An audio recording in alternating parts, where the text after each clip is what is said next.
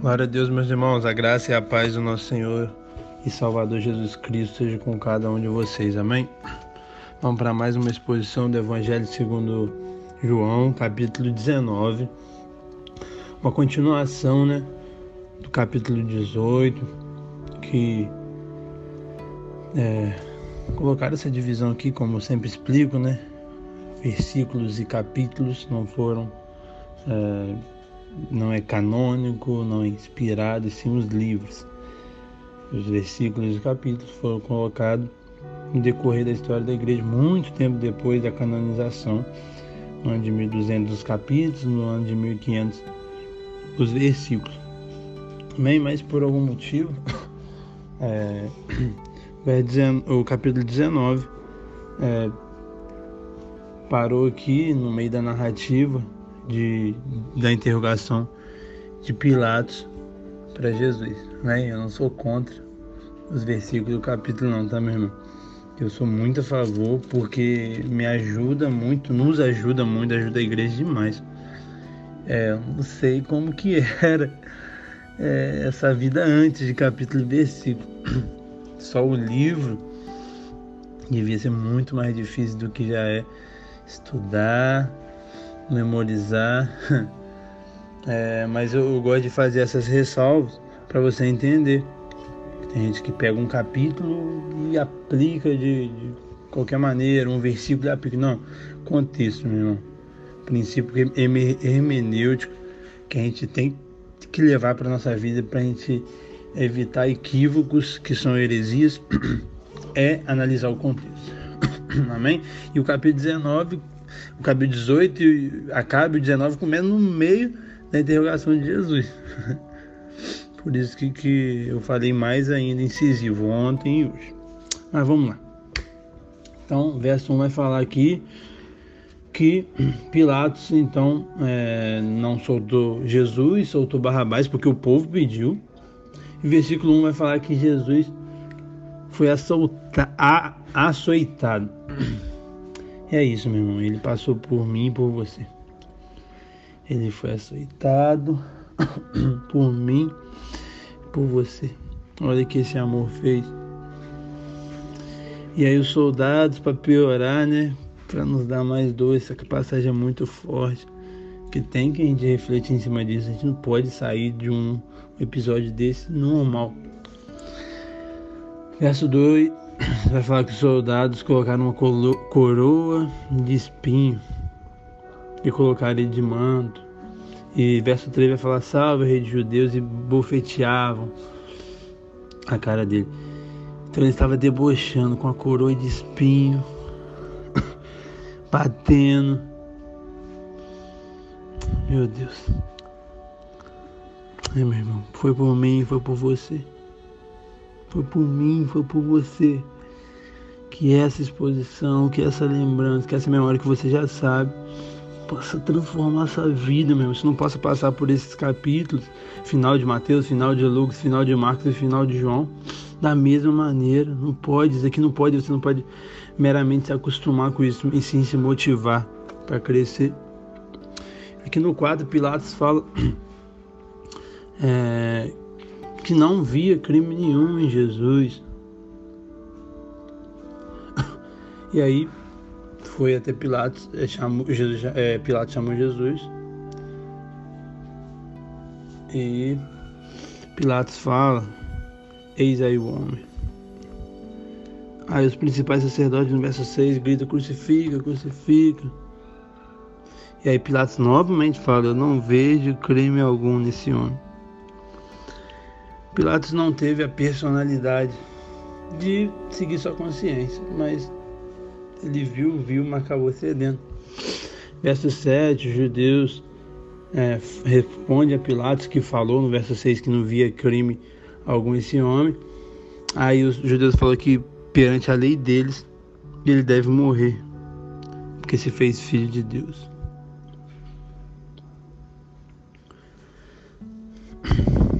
Aí, Jesus, aí Pilatos, no verso 9, pergunta: De onde és tu? Jesus não deu resposta. Tem momentos, meu irmão, que a gente tem que ficar quieto. A gente possa aprender com Jesus nosso mestre. Pilatos fala no verso 10: Não me responde, eu tenho autoridade para soltar ou para te crucificar. Aí Jesus dá essa resposta. Agora sim necessitava da resposta maravilhosa. Nenhuma autoridade teria sobre mim se de cima não fosse dada. Por isso, quem me entregou a, a ti, maior pecado tem. Meu Deus. Glória a Deus. E aí, verso 2 fala que Pilatos procurava soltar ainda, mas os judeus é, apelavam, falavam: se você não soltar, você é um amigo de César, porque ele quer se fazer rei. Quem quer se fazer rei é inimigo de César. Um dos pecados que ele acusava Jesus, um dos delitos, era subordinação, era rebelião contra César.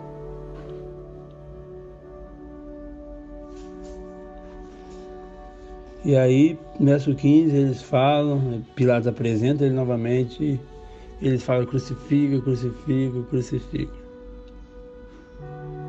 Aí eles perguntam, é, quer crucificar o vosso rei? E eles falam, não temos rei senão César. Daí é uma ironia, é uma hipocrisia, porque eles odiavam César, odiavam o Império Romano, não gostava de, de, disso que o Império Romano subjugava eles, cobrava impostos e tal, eles não gostavam.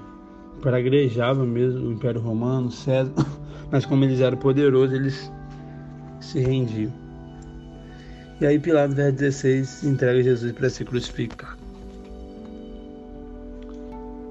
Verso 17 até o 22 vai falar sobre a sua crucificação.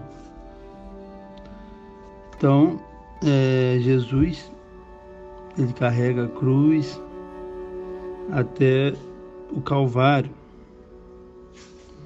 Verso 18 vai falar que foi crucificado ele mais dois, isso você já sabe, né? É, em Lucas dá algo um pouco maior sobre tudo, sobre o diabo, sobre a salvação de um e a condenação de outro. É emblemático esse, essa narrativa, né? que acho que fala muito da salvação ali. Jesus no, no meio, um salvo do lado e um outro perdido no outro. E os dois eram, eram ladrão. Mas um se rendeu e o outro não. Muito forte. E aí, é, Pilatos coloca né, na, em cima de Jesus, Rei dos Judeus. E aí no verso 23, os soldados tomaram suas vestes, repartiram. E aí se cumpriu as escrituras. Como eu falei na nossa exposição, acho que lá em Mateus ainda, em Jesus se cumpriu muitas escrituras. Eu, eu não lembro precisamente agora é, quantas. Mas era impossível ser coincidência. Tantas, tantas profecias se cumpriam uma pessoa. Profecias essas feitas há 500, a 1000, a 1500 anos atrás. E se cumprir exatamente na mesma pessoa. É impossível. A pessoa tem que ter mais fé para não crer em Cristo do que para crer em Cristo. Porque é, Jesus, Deus, né? Deus Pai, teve esse cuidado de prezar de mostrar a veracidade das Escrituras e do Evangelho. E aí Jesus é, vê sua mãe, ele se compadece da sua mãe, e se compadece de João e fala a ele: Mulher, eis aí teu filho. Maria, mãe, você não está sozinha.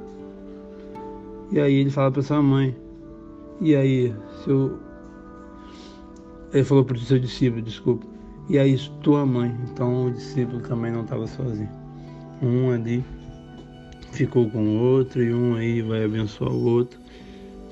Amém. Jesus até na cruz mostra sua compaixão. Que lindo, né?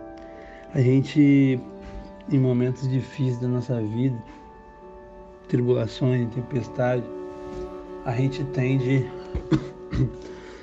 a fechar o nosso coração, a gente tende a descontar nos outros o que a gente está passando, a gente tende a ser uma pessoa pior. Normalmente na paz a gente é uma pessoa melhor, mas na tribulação a gente é pior. Jesus não, continua sendo o mesmo. É, não em João, mas em um dos evangelhos fala para Jesus, é, Jesus fala, Pai, perdoa, ele não sabe o que faz.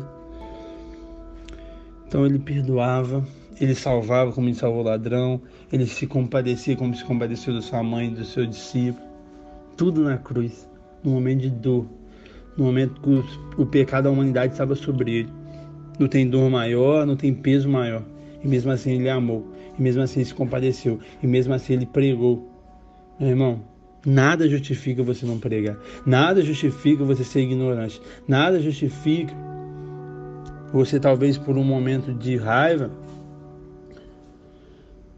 proferir palavras torpes, porque eu vejo muitas pessoas fazendo isso, infelizmente é, tem a conduta, sabe o que é certo e o que é errado, mas se saiu da, é, algo do controle, a pessoa já explode. Se sai algo que machuca, a pessoa já quer xingar todo mundo. E não é assim. Estou falando que se você tem essa atitude, você é a pior pessoa do mundo, você vai para o inferno. Você... Não, não é sobre isso. É sobre você reconhecer que não está certa essa atitude sua. E você, a partir desse é, conhecimento, ter a atitude certa, falar, ah, eu tô passando, eu fui traído. Aí quando eu falo traído não é só conjugalmente, meu irmão, pode ser em negócio, pode ser em amizade, pode ser em tudo. Eu fui traído, eu fui humilhado, é, eu fui xingado, ah, eu fui agredido, eu fui tudo. Mas você não tem que, que descontar nas pessoas, você não tem que agredir as pessoas por isso, você tem que amar as pessoas, continuar amando como Jesus fez. Amém? Glória a Deus. E o Rei dos Reis vai morrer, meu irmão ele agora vai morrer. Ele fala: Tenho sede. E ali deram um, um vaso cheio de, de vinagre. é, e um, colocaram, né? Um caniço num vaso cheio de, de vinagre e deram na boca dele. E Jesus tomou o vinagre e disse: O triunfo o momento mais vitorioso da humanidade. Está consumado, aleluia. Inclinou a cabeça e rendeu seu espírito. Nesse momento ele morreu. Glória a Deus, meu irmão. Está consumado. O Rei dos Reis cumpriu o seu propósito aqui na terra. Mas essa consumação não termina numa morte. Amanhã você vai ver que existe uma ressurreição. Mas a missão dele passava por essa morte, passava por essa cruz e ele cumpriu. Aleluia! Glória a Deus, meu irmão, glória a Deus. Aí no verso 31 vai falar que é, eles, eles é, tirar o corpo, que era sábado, né? E eles tinham a, a, o hábito de quebrar os ossos para eles morrer mais rápido.